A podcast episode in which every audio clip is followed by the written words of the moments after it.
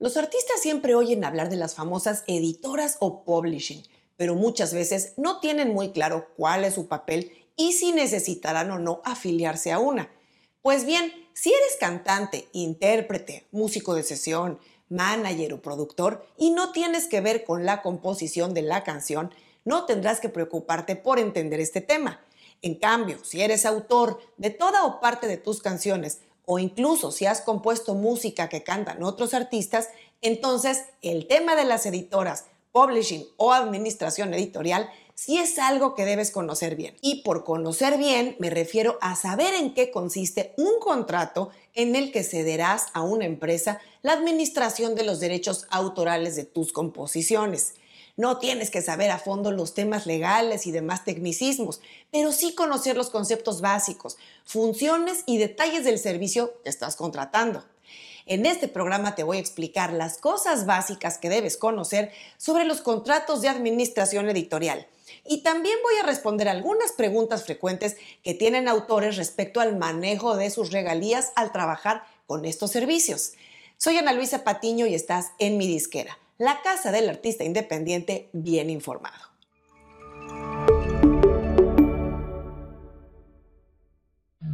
Hace algunas semanas publiqué un programa donde expliqué cómo se dividen las regalías autorales y cómo se cobran. Y parte importante en ese video era explicar por qué se necesita tener un servicio de administración editorial para manejar una parte importantísima de las regalías que recibe un autor. Así es que hoy no voy a profundizar en ese tema. De lo que sí hablaremos en este programa es en qué consisten los contratos de administración editorial, al menos en términos generales, y qué conceptos debes tener claros a la hora de firmar uno. Primero, distinguiremos los dos tipos principales que existen de contrato editorial en la música. El primero es el exclusivo.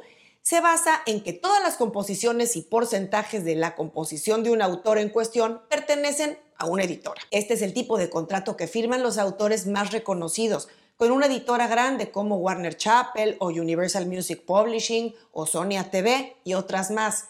Este tipo de contratos exclusivos es en los que la editora no solo administra el repertorio autoral, sino también promueve, es decir, busca artistas que puedan interpretar las canciones o incluso otras oportunidades comerciales o de sincronización para los autores afiliados. Como has de suponer, estos contratos exclusivos solo se dan por invitación, no están abiertos a todos los autores.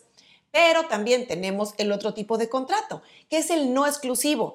Cubre solo canciones individuales, no al autor en completo con toda su obra. Digamos que son las canciones que ese autor quiere registrar con ese servicio o empresa.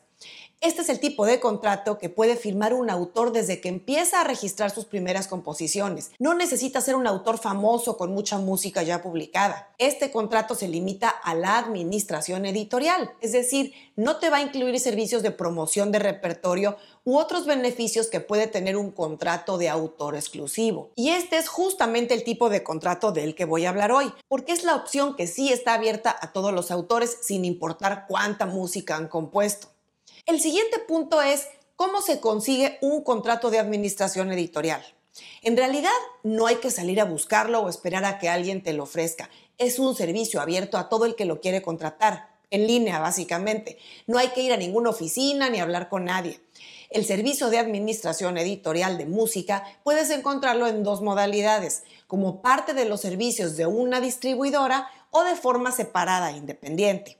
Comenzando con el primero, algunas distribuidoras como TuneCore, OneRPM, Dito o CD Baby cuentan con administración editorial dentro de su portafolio de servicios. Ojo, no quiere decir que si tú distribuyes música con estas empresas, automáticamente van a estar cobrando tus regalías autorales o van a registrar tu música como autor. Es un servicio que se debe contratar por separado. En este tipo de administración editorial con la distribuidora, los esquemas de pago varían. Por ejemplo, hay algunas que cobran un pago único por inscribirte y luego puedes registrar toda la música que quieras de ahí en adelante sin costo adicional, como TuneCore Publishing, que cobra 75 dólares al año de inscripción, o Symphonic Publishing, que cobra 100. Dito, en cambio, te va a cobrar 49 dólares, pero anualmente.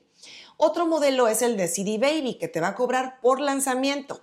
20 dólares en el caso de canciones y 40 en el caso de álbumes o EPs. La opción de contratar el servicio de administración editorial con una distribuidora es conveniente si tienes tu música en esa distribuidora y te gusta, tiene una interfaz amigable con la que ya te has familiarizado y eso te va a facilitar centralizar el manejo de tu música ahí. Incluso puedes registrar también canciones de tu autoría que tengas en otra distribuidora o que incluso no seas tú el intérprete, sino otros artistas, pero tú tienes parte de autoría. Además de estos servicios que te mencioné que se pueden contratar en las mismas plataformas de las distribuidoras, existe la opción de contratar la administración editorial de forma separada, independiente. La compañía líder en la administración editorial en este esquema es SongTrust. SongTrust está basada en Estados Unidos y le brinda su servicio a autores a nivel internacional. Incluso es la empresa que le administra su servicio editorial a distribuidoras como CD Baby y Symphonic. Trust cobra 100 dólares como cuota única de registro y luego no te vuelven a cobrar. Puedes registrar toda la música que quieras como autor. Este esquema de registrar las canciones en un servicio editorial fuera de la distribuidora a mí me gusta recomendarlo especialmente a autores que ya tienen una cantidad de composiciones que se han publicado y que están generando cierto ingreso y claro que van a seguir publicando canciones regularmente en el futuro.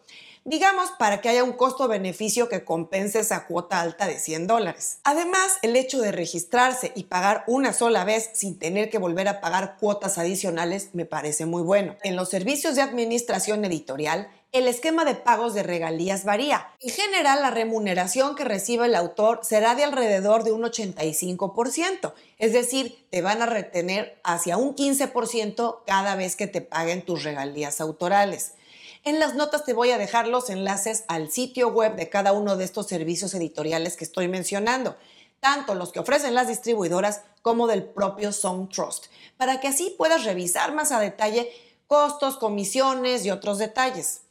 Pero ahora te explico cuáles son los términos básicos que encontrarás en un contrato editorial estándar ofrecido por una distribuidora o por SongTrust. Estos contratos son simplemente páginas de términos y condiciones que firmas digitalmente al darte de alta en un servicio. Digamos que los aceptas al inscribirte, no son términos negociables. Como casi todo en la industria musical, se tiene que firmar un contrato de cesión de derechos en donde se estipulan varios puntos básicos. Vamos a mencionar algunos. Las composiciones. Bueno, aquí se establece qué canciones se van a ceder para que sean administradas por ese servicio. Se tienen que entregar física o digitalmente las composiciones, incluyendo la letra mediante la entrega de un máster. Otro concepto clave es el tipo de cesión de derechos. Aquí se van a establecer qué derechos sobre esas canciones el autor cede, que generalmente van a ser administración exclusiva de derechos de las composiciones, administración no exclusiva de los derechos de sincronización, administración exclusiva de derechos de microsync, que son básicamente los derechos de uso parcial en clips audiovisuales, la administración exclusiva de derechos de Content ID, otros más. Bueno, otro punto importante son los ingresos. Aquí se establecen los porcentajes de ingreso que serán retribuidos al autor y por consiguiente el porcentaje que se va a retener en la administración de esos derechos. La temporalidad. Básicamente es determinar el tiempo en el que el contrato y la administración de derechos será llevada a cabo por esta empresa, comenzando el día de la firma y la mayoría de las veces duran un año para cada canción que registres, como mínimo. Tenemos también el territorio. Son los lugares generalmente delimitados por países donde la generación y administración de derechos se va a ejecutar. Bueno, y hablando del contrato, otras preguntas frecuentes son, ¿Qué debo entregar para registrar una canción? Bueno, cuando registras una canción u obra como autor, debes entregar varias cosas como la letra, un audio digital en alta calidad, copias de la hoja de reparto o split sheet, que es el documento que va a comprobar la autorización de los autores involucrados en su porcentaje correspondiente. También decir qué artista grabó o va a grabar la canción, si es que ya se sabe. El código ISRC de la canción, también si ya se sabe. Y otros detalles como el nombre completo de todos los compositores y la empresa editorial donde están registrados, si es que ya la tienen. Así es que es importante que ya estés preparado con todo esto antes de empezar con tus registros. Otra pregunta frecuente es, ¿Cuánto tiempo hay que esperar para empezar a cobrar regalías autorales? Generalmente las administraciones editoriales comienzan a pagar alrededor de los 9 o 12 meses después del envío de las canciones. Esto se debe a que trabajan por ciclos de pagos en los que recaudan las regalías.